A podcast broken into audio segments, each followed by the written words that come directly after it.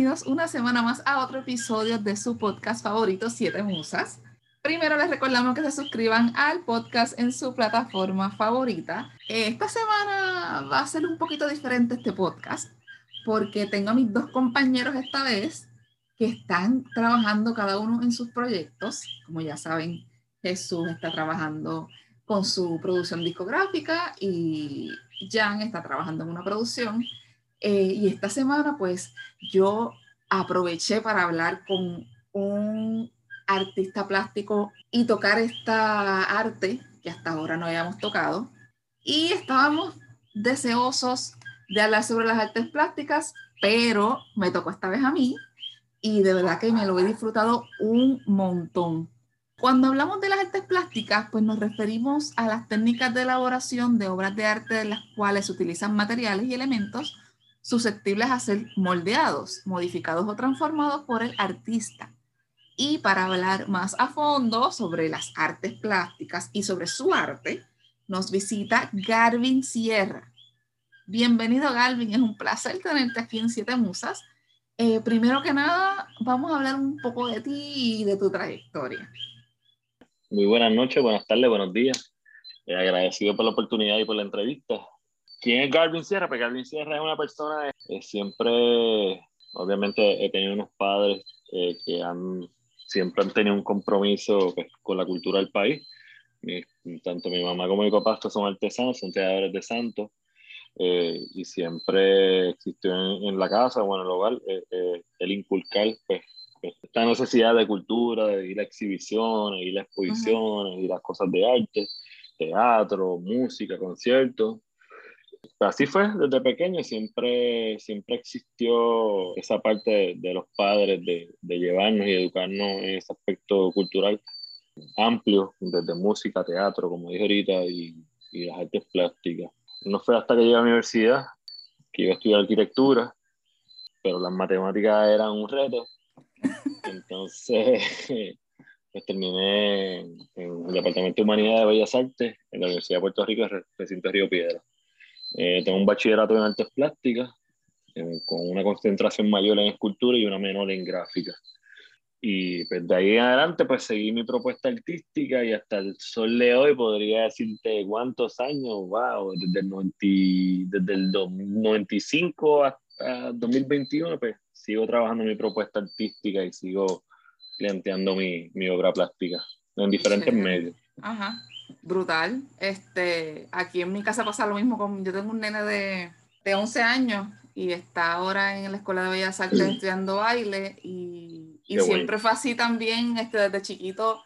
Su papá y yo siempre lo llevábamos a posiciones, este, al teatro. Me recordaste a él cuando me estás hablando de que tus papás también este, trataron de, de llevarte por esa onda cultural que es súper interesante y que los niños se crían con una sensibilidad diferente a otros niños. Sí, yo creo que eso es importante porque es, un aspecto también que eh, te estabiliza en el sentido de que tienes un compromiso después con, con tu país, con la cultura y, y, y con diferentes pues, aspectos sociales. Por lo menos en lo que es el aspecto plástico mío, pues un, mi obra es bien social, bien política y, pues, tiene un compromiso. Y todo eso se ve desde el aspecto de educación de familia hasta que uno lo va plasmando en la obra. O sea que siempre se, desde pequeño, igual que puede ocurrir a tu hijo, siempre van a tener este, esa semilla que se va a ir cultivando, se va a ir creando para, pues, para poder tener ese enriquecimiento de, de, de ir ampliando esta necesidad de, de conocer, de, investigar y de no quedarse callado, porque eso es parte de, las artes plásticas y la, y, la cultura. eso es lo que nos representa como, como, como, como país, como individuo. Eso es así. Y es interesante también lo que estás diciendo de que empezaste por la arquitectura, que de hecho estuvimos un día una arquitecta porque la arquitectura es parte de las bellas artes, pero ya vemos que hay unas limitaciones matemáticas que nos pasa mucho porque yo soy igual, yo estudié sociales igual, me fui por sociales también cuando estudié en la universidad, porque de verdad que no podía con las matemáticas y me, está gracioso que te haya pasado algo parecido. Yo creo que hay muchos de los que estamos en sociales, humanidades, tenemos ciertas limitaciones con los números. Ajá. Pues Galvin, sí, no, no, me imagino que eso sucede de verdad, horrible. Háblanos un poquito de qué, qué artes plásticas son las que tú manejas. Mira, este, yo no soy pintor. Qué bueno que lo dices, porque sabes que mucha gente, tú le dices artes plásticas, por lo menos en mi trabajo, y todo el mundo piensa que el dibujo y pintura y que todo se concentra en eso nada más. Hablamos de otras cosas, porque eso no es lo pues, único, eso es algo, no es lo único. Exacto, pues yo no pinto, dibujo de 1100, pero las artes plásticas son bien abiertas, son bien amplias, este, no existe un límite en las artes plásticas. Eh, el límite, olvídate, lo que tú te propongas. Y si tuviera chavos haría más cosas, pero pues ese quizás es nuestro límite.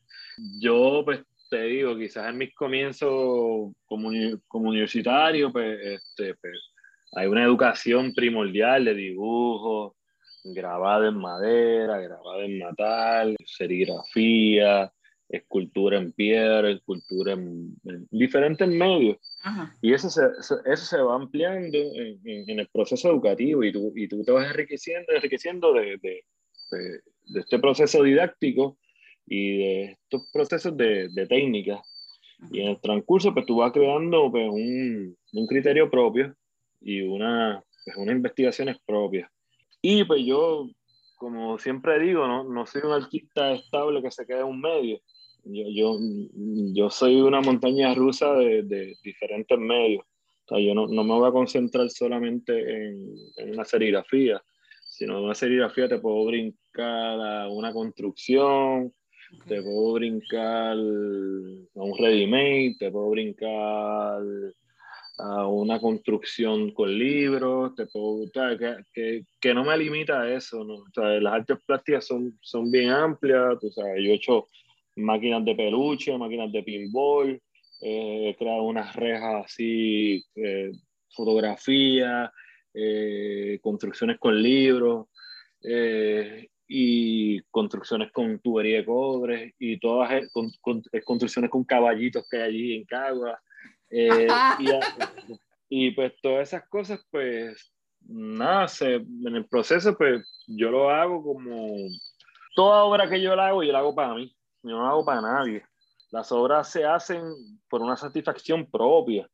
Las obras se hacen con un propósito de yo como individuo, de, de, de querer realizarme y realizar esto para tener una satisfacción.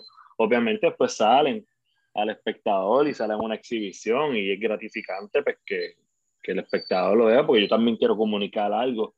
Pero en cierta medida, eh, un artista plástico siempre tiene una necesidad y un compromiso consigo mismo de, de satisfacer eh, esta necesidad o, esta, o este aspecto de, de lograr de ciertas cosas y ciertas obras para se, dice, wow, esto.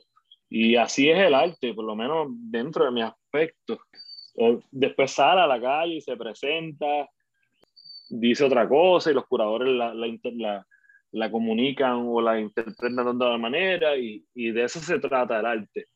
Pero concentrarme en un medio, nunca lo van a ver, nunca van a ver, sí creo que es cíclico, vuelvo a una cosa, vuelvo a otra, pero no, no me, pues, he trabajado en neones, he trabajado construcciones en la calle, este, pero concentrarme en algo, ni pinto, nunca me van a ver pintando, he intentado pintar y tan pronto tiro un brochazo y salgo corriendo porque no sé, no, y cogí clases de pintura y de todo, pero, pero pues, este, y en algún momento lo voy a hacer, porque ahora cuando empezó la pandemia me puse a pintar y a trabajar acuarelas y cosas, pero le tengo respeto y admiro, los, admiro a los pintores, admiro más a los pintores abstractos, porque pintar abstracto no es fácil, esto no es una cuestión de tirar brochazo, es una cuestión de de humano con, tú sabes, hay una, hay una comunicación entre Canva, pintura, artista.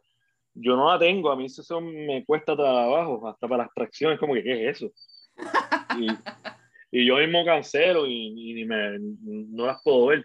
Pero así mismo, tú sabes, yo me muevo pues, en muchos medios, últimamente, pero pues, a partir de la situación del 2019, cuando el chat, pues entonces yo asumí otro rol como individuo y como artista, de, de, tener un compromiso más allá con mi país. Y pues, entonces, no sé si conocen mi página Taller Gráfico en Instagram. Sí, la he visto. Pues, entonces, pues, mm, nada, me convertí en un, en un individuo que estaba expresando un sentir eh, pues, de las masas. Eh, y ha tenido pues, una acogida, este, y es eso, tratar de expresar eh, los sentimientos o la, o, la, cosa que ocurre en, el país o en el mundo, porque existen los historiadores, pero los historiadores visuales del, del tiempo, la década y los años son los artistas plásticos. Ah, los, los artistas plásticos pues, trabajan lo que ocurre en todo, durante todos los años, durante las décadas, y todo arte se convierte en político porque todo arte está desarrollado de un proceso, independientemente de una abstracción, una abstracción también puede ser política, porque está hecho dentro de un contexto de tiempo, de unas cosas que están ocurriendo en el país, a nivel internacional y todo. Y en ese sentido, pues, este, ese aspecto, nosotros los artistas somos unos historiadores visuales que comunicamos un sentir o expresar unas inquietudes o unas tanto internas propias o inquietudes a nivel nacional o internacional. Claro. Eso es lo que yo como individuo trato, siempre trato uno de cumplir conmigo mismo antes de, de, cumplir con los demás. Y estás diciendo que, que tu trabajo pues es tu inspiración y son cosas tuyas personales y las expones, ¿verdad? Cuando tienes la oportunidad. ¿Te has encontrado, te, has te has encontrado que la percepción del público es totalmente diferente a, a, lo que tú quieres expresar con la pieza? Pues mira, yo, yo sí eso me ocurrió con una pieza, pero yo, yo di carrera artística en obra en dos, en dos partes, la personal y la política.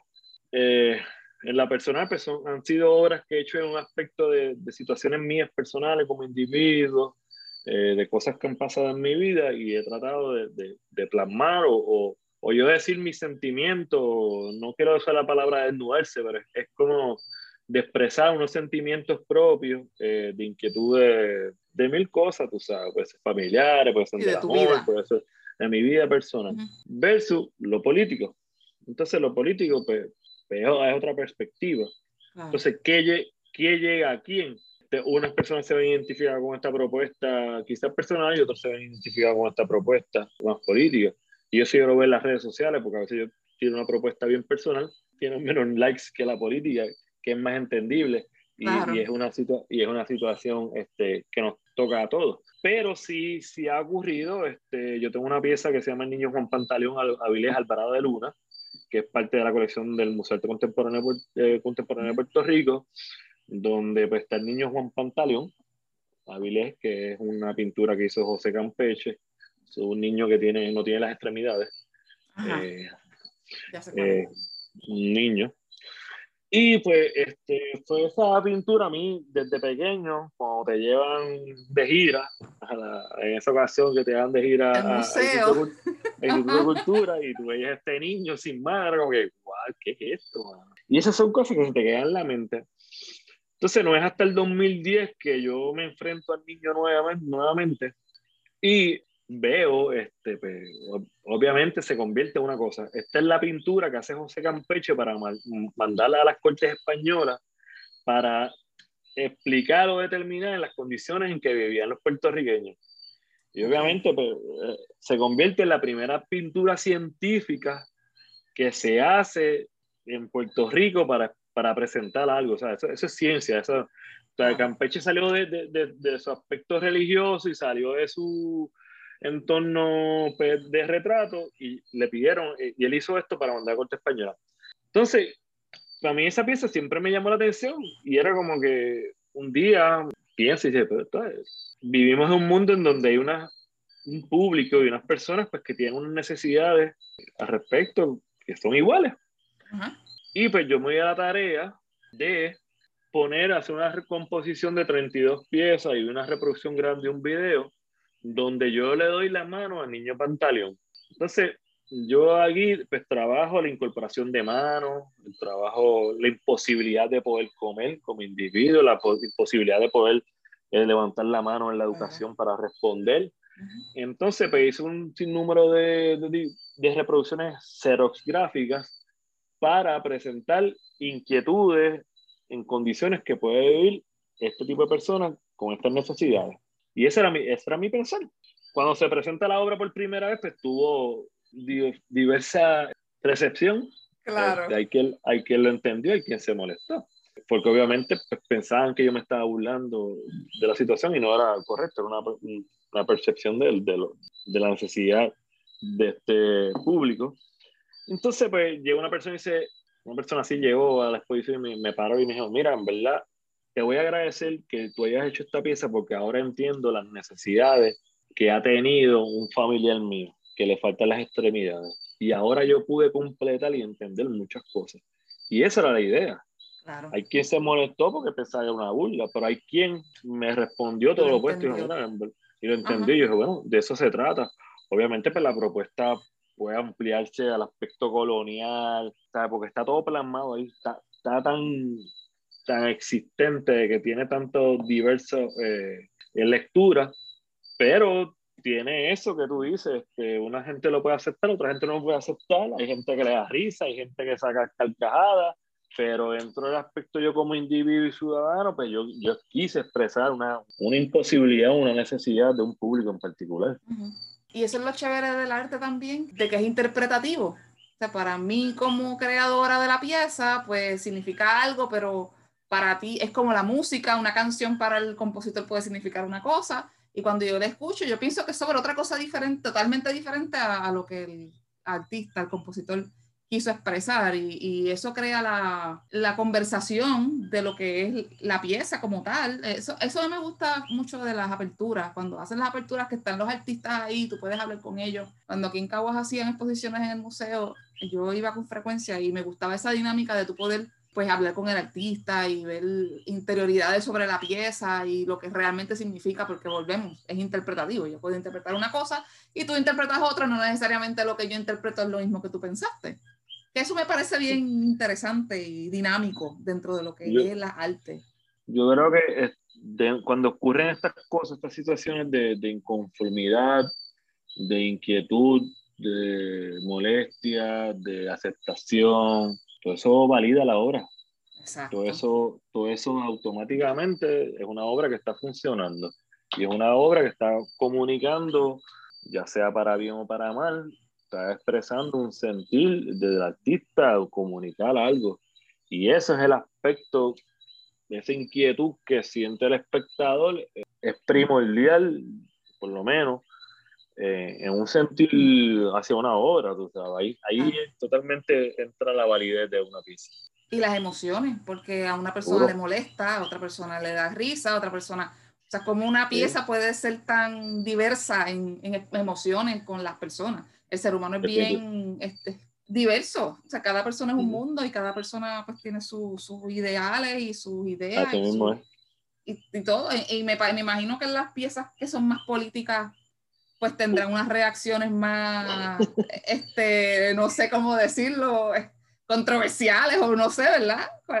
¿Cómo será eso cuando tú presentas piezas este, más, más políticas? Después del verano del 19, que todo como que se, se revolucionó, ¿verdad? No sé. Pues, la gran cantidad de obras que tengo es, casi, es, es bien política, muy política.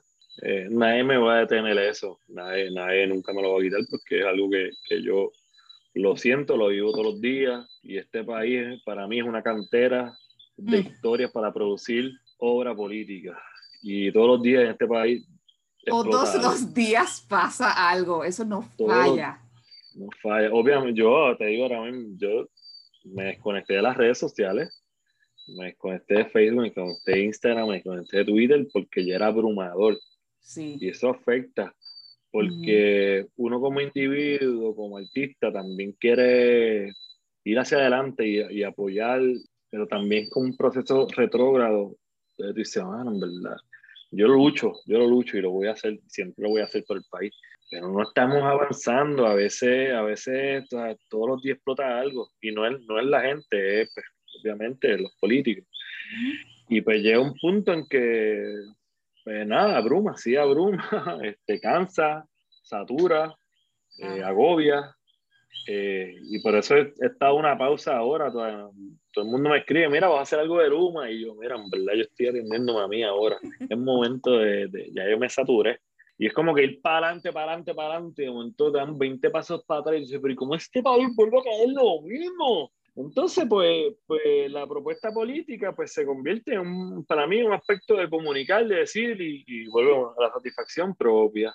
Y me he convertido en coleccionista de mi propia obra, pues eso no se vende. Yo la tengo aquí en mi casa en todos los cuartos. Una, cosa, una cuestión absurda la cantidad de obras que uno tiene política o las dona o las regala, porque es como que, espérate, ¿hasta cuándo? Pero ¿Qué voy a hacer con esto? Se me llena la casa. ¿Quién, ¿Quién, quiere una máquina de peluche? Eso de coger así un peluche.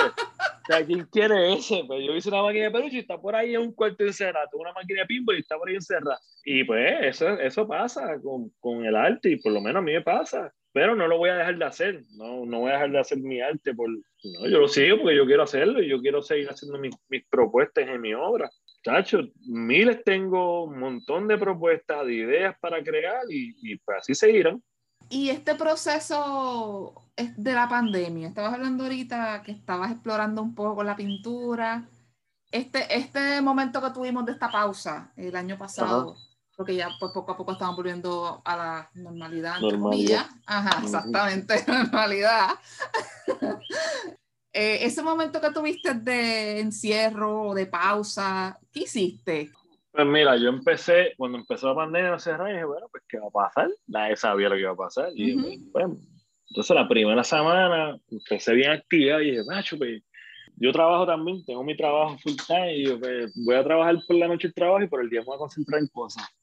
Y empezamos a preparar las mesas, preparar los canvas, pedí canvas, pedí este 20 mil pinturas, todo eso, me preparé para Volviste loco comprando cosas. Y yo dije, ya, ahora es que ahora llegó el momento.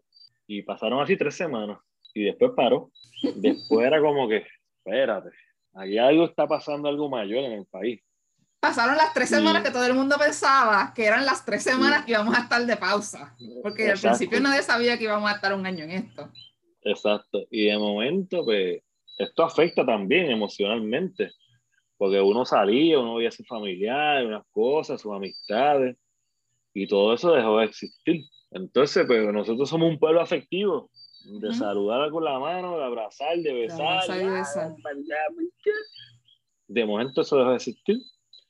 De momento, pues, mermó en mi aspecto de, de producción sí empecé a producir carteles de las pruebas, del COVID, de los, eh, eso seguía, pero en otro aspecto pues me costaba trabajo, un poco de concentración y era eh, ese proceso de, de, la cotidianidad que uno tiene día a día y lo que dejó de sentir o lo que dejó de vivir.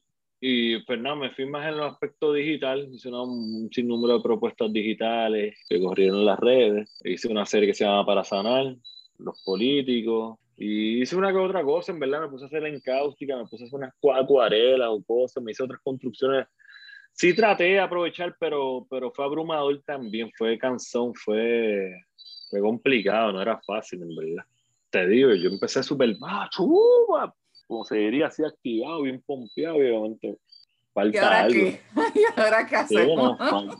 y nos falta, nosotros como individuos, tú sabes, era un, era un vacío que ocurre y ocurre a, imagino que todo el mundo. Sí. Y nada, había que bregar con eso. Y pues nada, hasta solo hoy pues, lo sigo bregando, tú sabes, porque uno se día de las amistades, se día de la familia y cómo se convierte, pues, tú vivirás ahí con tu hijo, tu pareja, lo que sea, pero yo pues, yo vivo solo y era como que yo me aislé más, era como que, ok, uno está más, más aislado y pues nada, ahora poco a poco uno va retomando la vida cotidiana y empezando de nuevo, pero era, era, era complicado. ahora, hay que aprender a socializar de nuevo. Así mismo. Yo no puedo con eso. Es una mierda el puñito, el puñito. Yo abrazo a todo el mundo, ¡eh, cómo estás! y un beso, todo tiempo, y apretón, y, y una vez, hasta una cosa escribí una vez, obviamente, del, del, afecto y de los abrazos y de, de cómo uno dejó de, de, sentir eso. Y al final decía, tú sabes, yo ahora mismo daría por lo que fuera hasta por tropezarme con alguien y sentir. Y la Sí, porque éramos esquivos, todos nos esquivamos, nadie se atrevía a tocarse. tú ibas al supermercado y así, o guantes, entonces, éramos nosotros monstruos contra nosotros mismos, era una, era una cuestión bien, Bien loca. ¿sabes? Sí, no ni podía chocar nadie en, el, en colmado, ¿no? no, y te, cho te, chocabas y te echabas alcohol. Sí, y eso, pues, pues eso jode, eso jode. Porque uno está acostumbrado a un estilo de vida, está acostumbrado pues, a una manera de ser. Eh, hoy yo vi una amiga mía, me senté con ella y como que, ya, lo menos, pues, toma un puñito. Y como que no me puedo saludar un beso, un abrazo, y es como que, ¿hasta cuándo va a estar esta mierda? Pero, perdona por las palabras, está un podcast. Al principio mencionaste el factor dinero dentro de lo que es tu trabajo como artista. ¿Cómo Ajá. funciona? Siempre he tenido esa curiosidad de saber cómo, cómo, un artista plástico le pone precio a su pieza.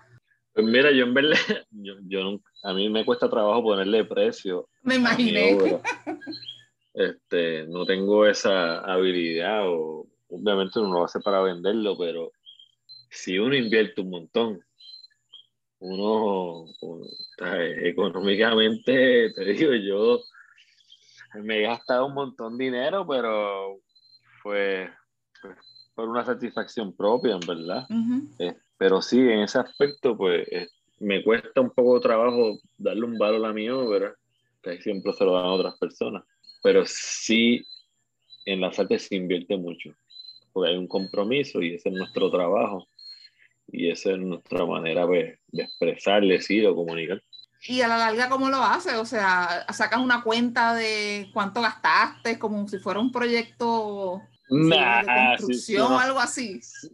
Si uno se pone a hacer eso, olvídate, se mueve, se, se Te se sorprendería la cantidad de dinero que uno gasta, tú sabes, yo, yo te puedo ser bien honesto, yo en, en el 2014 tuve una exposición que se llama Que Dios te lo pague, y por decirte un número, yo puedo, pude haber gastado casi 15 mil dólares. Eh, pues sí, se hace una inversión grande, pero es una inversión yo creo que nada, cada cual como individuo tiene la necesidad y sabe hasta dónde puede llegar sus límites económicos para poder trabajar. Eh, yo me he armado un poco con la pandemia, pero tampoco, ¿no? Porque he usado incentivos para poder comprar materiales, pero sí eh, se invierte mucho. ¿Y nunca te han pedido algo? No, me imagino. No sí, como... piden, piden. Y te piden como algo específico. Yo quiero que tú me hagas esto, una escultura de tal cosa. Bueno, este, suele suceder, pero yo a eso pues no, no me siento identificado, no. No, en verdad, yo para mi propuesta artística tiene que, yo, tiene que salir de mí mismo. Pero sí me han pedido afiches para ferias, este, todo, que sí, sí han ocurrido, pero pedirme algo en particular, pues no, no, es un poquito, soy, sería un poquito reacio a eso. No es lo tuyo, punto. Como que un poquito difícil, complicado. Sí. Te lo digo porque los otros días en el trabajo estaba viendo un video que le estaban haciendo unos artistas, algo para don Ricardo Alegría, un homenaje que le van a hacer en el Instituto de Cultura. Y estaba, estaban entrevistando a, a, la artista que hizo la India aquí en Caguas, la escultura de la India de la Fuente. Y estaban entrevistándola a María Elena Perales. Pero yo pensaba que eso era como algo común, como que, pues, hazme esta pieza, de, o me gustaría esta pieza de esta cosa, o me gustaría una escultura de esta otra cosa, como cuando hicieron las esculturas de cemento en la Bienal, este, uh -huh. que eran uno en el río, bueno, ahí me imagino que había más libertad ¿no? de los artistas. Uh -huh que estaban Correcto. haciendo las esculturas, este, porque Ajá. era un honor a Río, pues entonces cada uno trajo su, su idea de lo que era su honor. Río, su, y no se tenía como esa, ese pensamiento. Y entonces, viendo, me metí, ¿verdad? Yo siempre hago como un research de a la persona que, si no lo conozco más, este, y me pongo a mirar sus su fotos o piezas o cosas que han hecho. Y me estuvo ah. curioso que, que estuvimos hablando de muchas cosas políticas que, que vi algo de lo de la ceniza, vi algo de eso, fue como fotografía, y vi, vi cosas bien diferentes unas de otras, y me estuvo curioso, hay una foto en una de las, me parece que es en el Museo de Arte Contemporáneo, que estaban haciendo oh. la apertura, y el gobernador estaba, y hay una foto tuya con él. Puedo comentar un millón de cosas de la foto. Empezando por él, empezando por tu expresión, empezando por las ropas que te había puesto, eran como que tantas cosas pasando y me estuvo súper gracioso. ¿Cómo fue esa experiencia? Pues nada, definitivamente, pero uno, independientemente a los ideales de cada cual, uno tiene unos compromisos, este, tanto con, con, instituciones, con personas, y, y, pues eso no te lo quita nadie, y pues independientemente de las creencias, pues tiene que haber también una cuestión de cordialidad, queramos o no. Y pues nada, tú sabes, eso se dio, era una, una ayuda benéfica para el Museo de Arte Contemporáneo, que siempre ha estado de manos abiertas para ellos, lo que ellos necesiten. Y pues surgió eso y pues nada, nada, es un momento y es nada significativo en ese sentido. Yo siento pues que tengo un compromiso con las artes plásticas y con la gente a quien, a quien me compete y representa. Eh, mis ideales están claros, eh, mis ideales están muy, muy, muy, concretos en ese sentido de, lo que siento como, como individuo, ciudadano y hacia mi país. Y en toda la medida pues, que pueda ayudar instituciones de, de arte en el país, siempre lo voy a hacer pero que hay unos aspectos de protocolo y, y, cordialidad que tienen que ocurrir en la vida. Este, y es eso, tú sabes, y pues, lo que implica un aspecto siempre de yo como individuo de ayudar, siempre lo voy a hacer. Claro, me pasa a mí también. ¿Y qué piensas actualmente de lo que está pasando en el arte plástico en Puerto Rico? Nosotros como sociedad dentro de este mundo de las artes plásticas, ¿cómo tú ves esta escena? Bueno, las artes plásticas son bien amplias y se han ampliado mucho más. Las artes plásticas, yo podría decirte que ha tenido una conceptualización totalmente eh, diferente o nueva o una actitud nueva. Y te lo puedo decir desde, yo creo, desde de María para acá, que las artes funcionan como un método de, de, de comunicación, de expresar y de decir, y de igual manera, como se vivió en el verano del 19, las artes fueron un, punto importante en, en, la comunicación. Y todo el mundo tenía una pancarta, todo el mundo tenía algo hecho, escrito, todo el mundo hacía un performance, todo el mundo hacía un baile, todo el mundo hacía... Y eso unifica y eso tú te das, te das la, la, visibilidad de la que las artes plásticas son, son bastante amplias todo el mundo las puede trabajar y que es un aspecto de comunicación. Y pues eso se, se ha dado este, tanto en las redes como, pues, mucho en las redes, este, de cómo pues, el arte se convierte en un, en un comunicador, una información de día a día. Y como te dije, te había dicho, lo sabes, nosotros somos historiadores visuales y aquí hay tanto y tanto y tanto que pasa día a día que este, ¿eh? No nos detenemos a, hacer cosas. Eso es así. Volvemos todos los días, pasa, pasa algo, todos los días, no, no pasa un día que no pase nada. todos los días aquí vivimos en, lamentablemente en un circo. De verdad que sí. ¿Y qué cambiarías o qué mejorarías de las artes en Puerto Rico? Bueno, yo mejoraría, o sea, si nos vamos al aspecto gubernamental, pues mejoraría muchas cosas dentro del aspecto de colecciones gubernamentales, como el Instituto de Cultura Puertorriqueña, en donde pues, tendrán sus situaciones, pero hay unas colecciones que el pueblo debe ver, conocer, estudiar, analizar y enfrentarse a eso.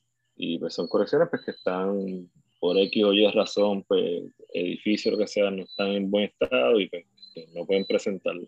Y eso como país pues, es lamentable porque eso es parte de nuestra historia, este, de generaciones de las artes, y yo creo que se debe presentar y, demostrar. Obviamente todas las otras instituciones privadas pasan su, su calendario y sus cosas, y eso, eso es muy válido y eso, y eso está perfecto. Pero lo que implica el aspecto gubernamental es cuando más descuidado están las artes plásticas en el país. Yo recuerdo antes, bueno, obviamente, yo digo que después de María cambiaron tantas cosas y después ha seguido pasando tantas cosas, después vinieron los terremotos y ahora la pandemia y, como que no hemos podido recuperar de nada. Entonces, a eso súmale todo lo político que está pasando a la misma vez, como que esta montaña de cosas que no, no paran. Eh, pero antes yo recuerdo que había mucha más actividad artística o actividad cultural en todos lados, porque estábamos, también te estaba comentando que aquí en Caguas se hacían muchas aperturas en el Museo de Arte de Cagua, que eran eventos culturales y sociales, porque pues se reunían los artistas y venía el pueblo en general, porque no solamente iban artistas, sino que iba gente curiosa a ver qué era lo que había en la apertura, pero no solo eso, en San Juan estaban las noches de galería y se abrían los museos y se abrían las galerías y, y los artistas tenían como más, por lo menos los artistas plásticos, como más oportunidad de poder presentar sus obras y sus piezas y que el pueblo las viera, porque la realidad es que no todo el mundo, yo me he dado cuenta que no todo el mundo, quizás yo como he crecido como dentro del mundo, dentro de las artes, pues no me doy cuenta, pero a veces yo miro quizás amistades que nunca han ido a un museo o nunca han ido al teatro o nunca han ido a ver un concierto de jazz o y quizás para mí yo me, me choca o me parece quizás un poquito absurdo o, no sé, ¿verdad? Porque como yo estoy expuesta a eso, para mí es algo normal pero me pasó también hablando con un actor que me dice, mira, Brenda, este, yo tengo amistades que nunca han ido al teatro, que yo les digo, mira, vayan al teatro, es brutal, es una experiencia, es esto, es lo otro. Y ha motivado gente a ir al teatro, pero la masa no necesariamente, no sé cómo tú lo veas, pero no es como tan cultural como quizás yo quisiera en mi utopía mental de, de cómo yo quisiera que fuera Puerto Rico. Eso obviamente sería un Puerto Rico ideal como tú mismo planteas, pero es un proceso de educación que compete tanto al Estado como a los individuos y a las familias, que, llevar a eso. Tu familia te, te llevó a ti esas cosas, mi familia me llevó a mí esas cosas, y por eso nosotros llevamos. En la medida que uno pueda, pues también uno hará gestos o lo que sea. Todo ha cambiado en el país, todo ha cambiado desde que la Junta de Control Fiscal, todo se cancelan los presupuestos, se cancelan las ayudas económicas, se cancelan los recortes económicos a las instituciones este, de artes plásticas, y todo eso merma y afecta este, y lleva a la incertidumbre de muchas cosas. Sin embargo, hay muchos espacios alternos que se han creado y se han generado este, por esta demanda y por esta situación donde pues ya hay quien no asuma, pero entonces nosotros como artistas vamos a asumir ese rol o, esa parte para poder exhibir nosotros y, y, crear propuestas. Y eso es muy válido. Santurce es un vivo ejemplo de eso. Este, Santurce hay como cuatro galerías y todo corre, eh, corre por, jóvenes artistas. Sí, y es, y es, muy válido definitivamente y representan al país fuera de Puerto Rico y crean alianzas con instituciones, crean alianzas con, con artistas de otros países se han tenido que reinventar. Eso que tú dices, lo que era antes noche galería, lo que sea, pues obviamente todo eso desapareció. Y ante esa necesidad y todo esa, eh, eso que falta, pues se reinventa. Y cierta gente pues se ha reinventado y ha hecho espacios alternativos. Pues el aspecto educativo pues corresponde al Estado, educar. Claro. O sea, si ahora mismo, como te digo, como te dije, pues que yo me enfrenté al niño pantalón cuando chiquito, que fui a una gira de escuela, que yo lo vi como chiquito, pero ahora un, un joven chiquito no lo ve, porque no está en exhibición.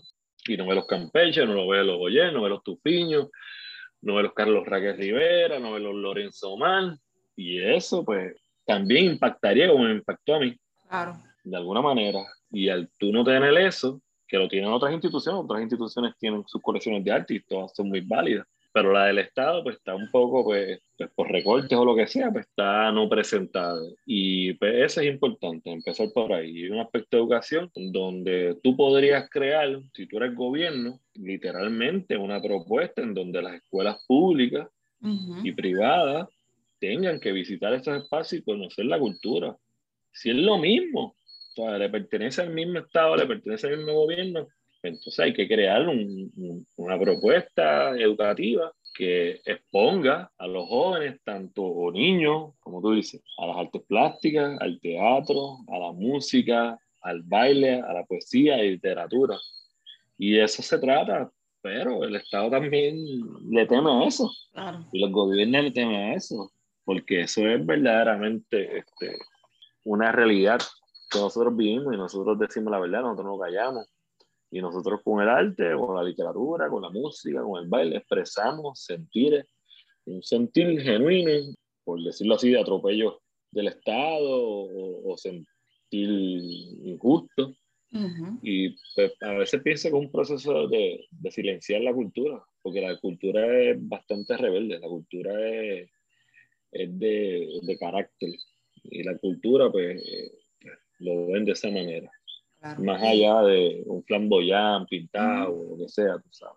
Sí, cuando se torna esta expresión emocional con lo que está sucediendo, pues sí, te entiendo. Entonces, ellos se pueden sentir amenazados por, Correcto. por las emociones o la forma de ver de, de, de, nosotros como seres que vivimos en esta sociedad, que, que tenemos todo el derecho de, de decir lo que sentimos, decir lo que pensamos. Gracias a Dios vivimos en un lugar en donde podemos hacerlo, es parte de nuestra constitución, ¿verdad? Tenemos nuestro pensamiento y, de poder decir lo que queremos.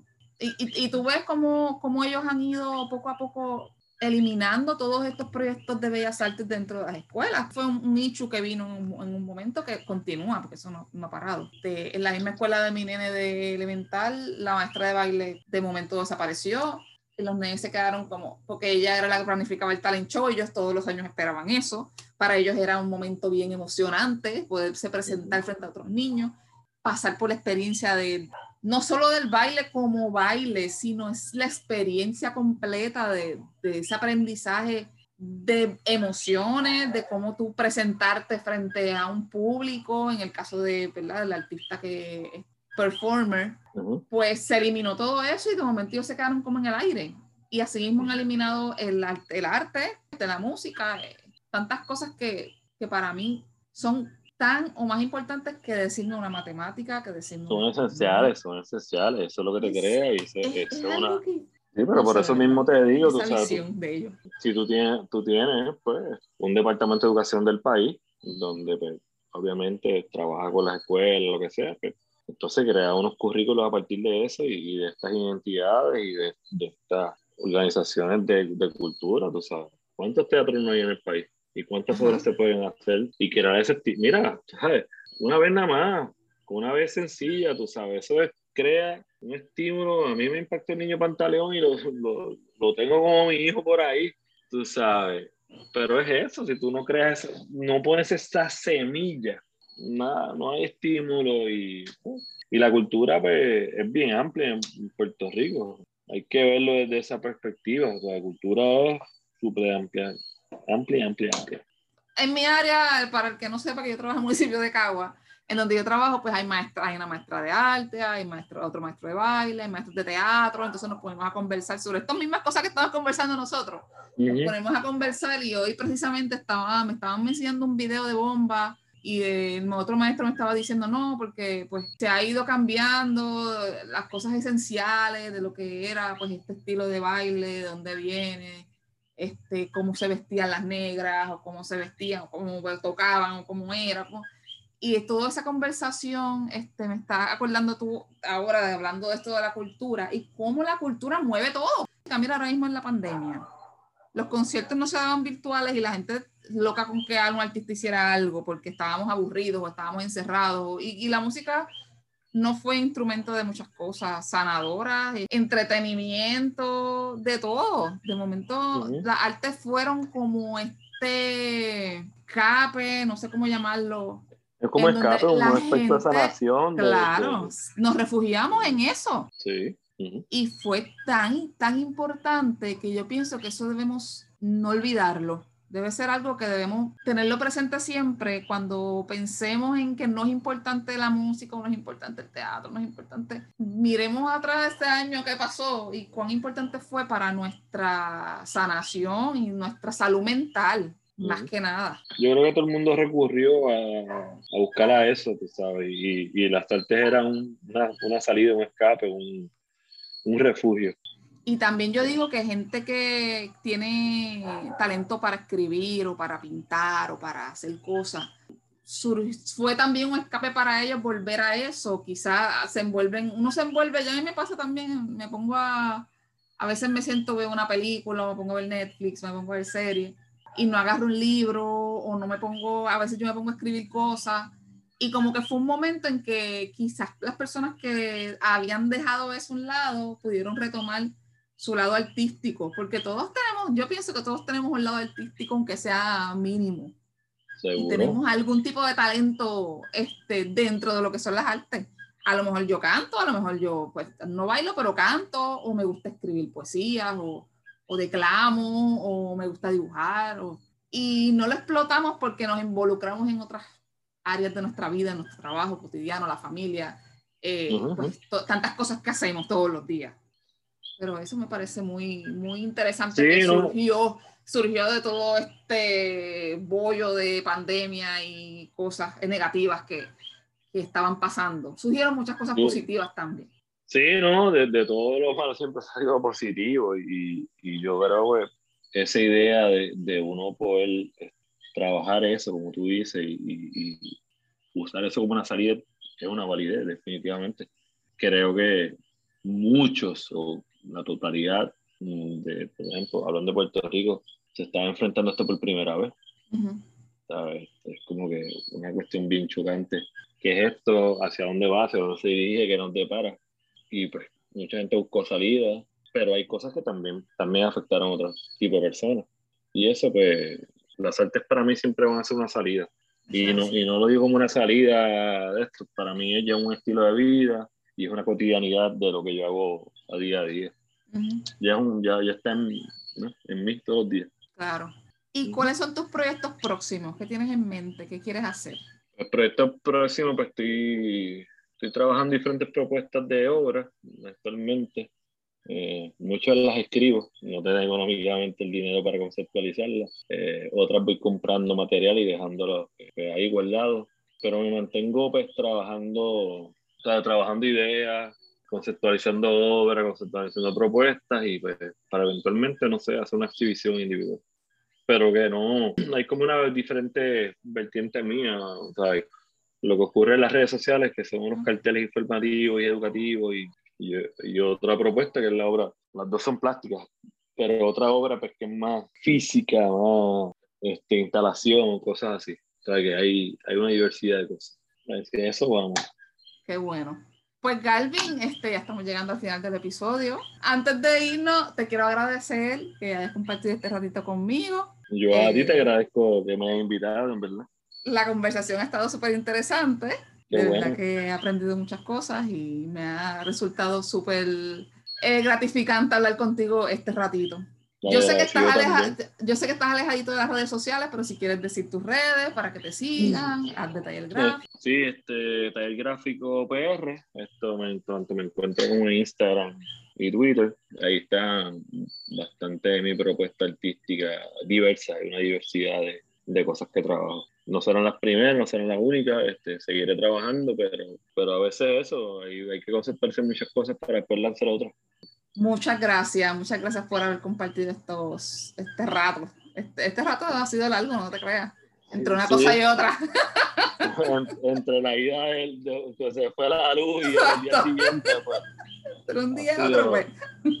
Sí, de, 24 horas duró el día, nada, nada, pero agradecido en verdad que se repita cuando quiera y a las órdenes, en verdad. Ay, pues gracias un millón. Los invitamos a que nos sigan en Facebook como Siete Musas, en Instagram y Twitter como Siete Musas Podcast. Y hasta aquí ha llegado el episodio de la semana. Así que nos vamos a estar escuchando la próxima semana con otro tema bien interesante. Chao.